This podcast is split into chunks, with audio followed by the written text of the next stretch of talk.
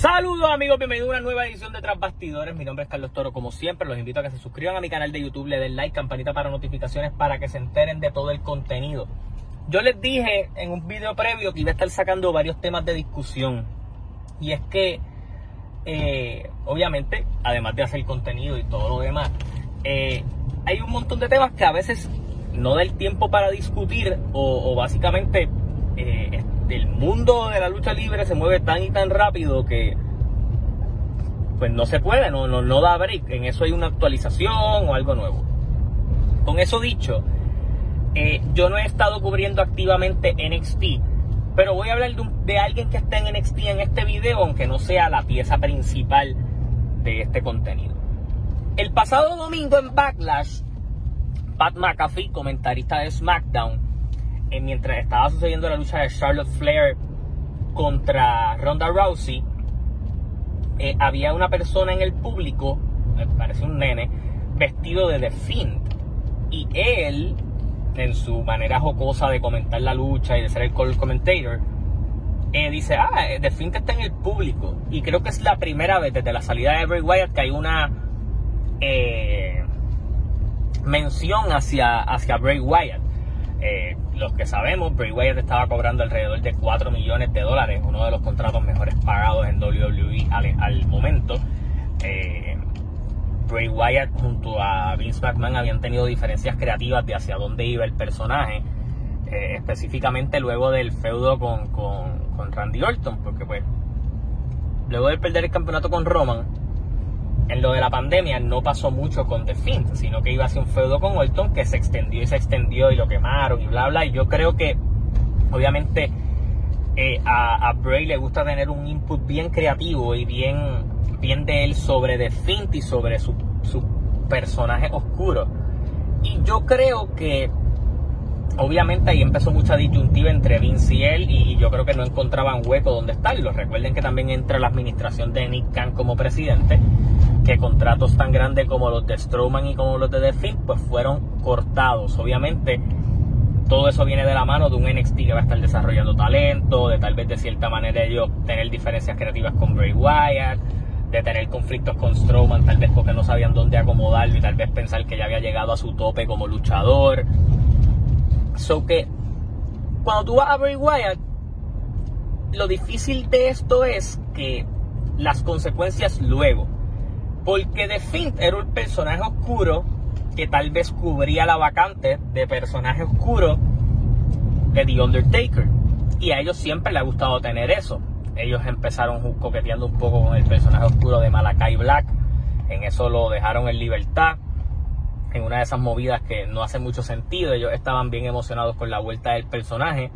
Y básicamente lo que estamos viendo de Malakai Black en, en, en, en AEW es la idea completa que tenía en la mente eh, Black sobre hacia dónde llevar esto. Antes de que cortaran el feudo, cuando obviamente pues comenzó a arrancar esta historia entre Malakai Black y Big E. Y a partir de ahí hemos empezado a ver que The Judgment Day, que es la agrupación de hecho, empezó a tomar un tono más oscuro, pero ya lo han ido aclarando porque como que no, no, encajó mucho y hubo mucha crítica. Hemos visto como en NXT ellos están intentando hacer un, un, un Bray Wyatt 2.0 en la figura de Joe Gassi, me voy a explicar. Joe Gassi, en vez de guindarse de las cuerdas y echarse para atrás como si fuera una tarántula, se pone como de cabeza en la cuerda, su retórica hablando que hace menos sentido que lo que hablaba Bray Wyatt en las promos. No estoy diciendo que, que Joe Gassi no es un buen talento y que no pudiera hacer algo bueno, pero el personaje se siente bien marcado hacia querer ser una versión 2022 y más anti-millennial y más anti cosas que están pasando ahora mismo con el personaje que un personaje oscuro de un culto, sino que ahora están metiendo esa vuelta del culto y todo lo demás. Básicamente Joe Gassi es como un líder de culto Edge también es como un líder de culto. So, hemos estado, se nota la búsqueda eh, exhaustiva de WWE de hacer un personaje oscuro con el que el público conecte. Y mano, tú no puedes crear un Undertaker o un personaje oscuro de la nada si no hay el carisma suficiente para poder crearlo. Creo que Bray Wyatt tenía todos los componentes, un buen micrófono, era alguien que habíamos visto antes, sabíamos eh, su bagaje, hacia dónde iba, tenía algo atractivo, tenía a Luke Harper y a Eric Rowan, que Luke Harper era un gran luchador, eh, en los 3 contra 3. Ese tipo de cosas, todo ese vaqueo venía y que lo pusiste con la gente apropiada y que Bray Wyatt tenía un carisma natural. Yo no estoy diciendo que Joe Gassi no lo tenga, pero hacia dónde llevamos esto. WWE está eh, deseosa de tener ese personaje oscuro. ¿Es posible un regreso de Bray Wyatt a WWE? Pues mira, solo hay dos personas que pueden costear lo que Bray Wyatt va a estar cobrando como luchador. Se dice que ninguna otra empresa, tanto Impact como otras, han ido moviendo de la posibilidad de tenerlo porque el costo que está poniendo Bray Wyatt es alto. Además que Bray no quiere venir y regresar a luchar por regresar a luchar. Él quiere luchar, obviamente bajo sus términos, con su personaje, su data y todo ese tipo de cosas. Además de que tú vienes de un contrato de 4 millones, tú no te vas a venir a, conformar con menos.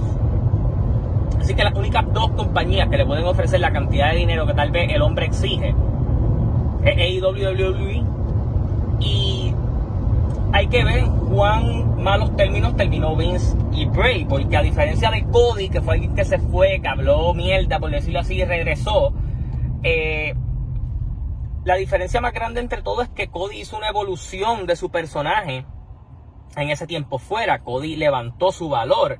Es un ente nuevo. Bray Wyatt se habría ido y regresaría con lo mismo porque no lo hemos visto en otros lados. Obviamente pudiera regresar con una nueva personalidad, pero eso no es lo que va a querer Vince. Vince va a querer a The. Entonces Bray, pues yo creo que es un poquito más celoso con eso eh, ellos saben que Bray también pues, pasó por la depresión de la muerte de Luke Harper o de Brody Lee, como lo conocemos. Sabemos sus conflictos, sus cosas, su, desánimo. No es que él sea un señor sin luces cinco estrellas. También hay que ver cómo encaja en la programación actual un personaje como The Finn, porque todo tú se lo estás dando a Roman. Estás construyendo a Drew y a, Cody como los futuros, como las futuras piezas a poderle quitar ese campeonato a Roman. Entonces, este Roman no hace sentido que si tú lo has puesto top frente a todo el mundo, hace mucho menos sentido que tú vengas y digas, pues le va a tener miedo de fin. Creo que es difícil ver cómo tú lo encajas en la programación actual y cómo puede tener éxito dentro de lo nuevo que está construyendo WWE. Obviamente, en la búsqueda de tener figuras que puedan hablar, que puedan ser parte del mundo mainstream, que atraigan estadios. Por eso Cody, Drew y ese tipo de figuras funcionan. Además que funcionan para hacer el crossover con otros, con otros deportes. Tyson Fury, Johnny Knoxville, Logan Paul. Y al fin no cae en nada de eso. Entonces, yo creo que le sale más económico tal vez crear esta versión de Bray Wyatt más sosa en Joe Gassi que contratar a The nuevamente. Así que para mí es bien difícil ver a Bray Wyatt regresar. No lo digo imposible, pero no lo veo pasando ahora mismo. Tal vez una mención puede decir, pues mano, lo podemos mencionar. Nosotros hemos evitado mencionarlo, pero Rollins ha mencionado a Moxley. Roman ha mencionado a Moxley. So, ellos no van a ser tan idiotas de venir y no mencionarlo. Es como si tú no le haces un. como si tú mencionaras a The Shield e intentas cubrir que Dean Ambrose fue, fue parte de ello. O sea, Ahora tú evitas mencionarlo en las facciones, pero no significa que, lo, que puedas tapar la historia con un dedo, o la mercancía con un dedo, o un señalamiento de un comentarista con un dedo. Que tal vez ellos están en una mejor relación, que tal vez han hablado, que tal vez se sienten más cómodos de él tal vez regresar en algún punto, pues puede que sí. Porque si lo mencionaron, pues tal vez es que están en mejores puertos, en mejor estado de relación. Pero de ahí a regresar, yo no creo. Recuerden que también va a tener que ofrecerle una suma de dinero grande para traerlo.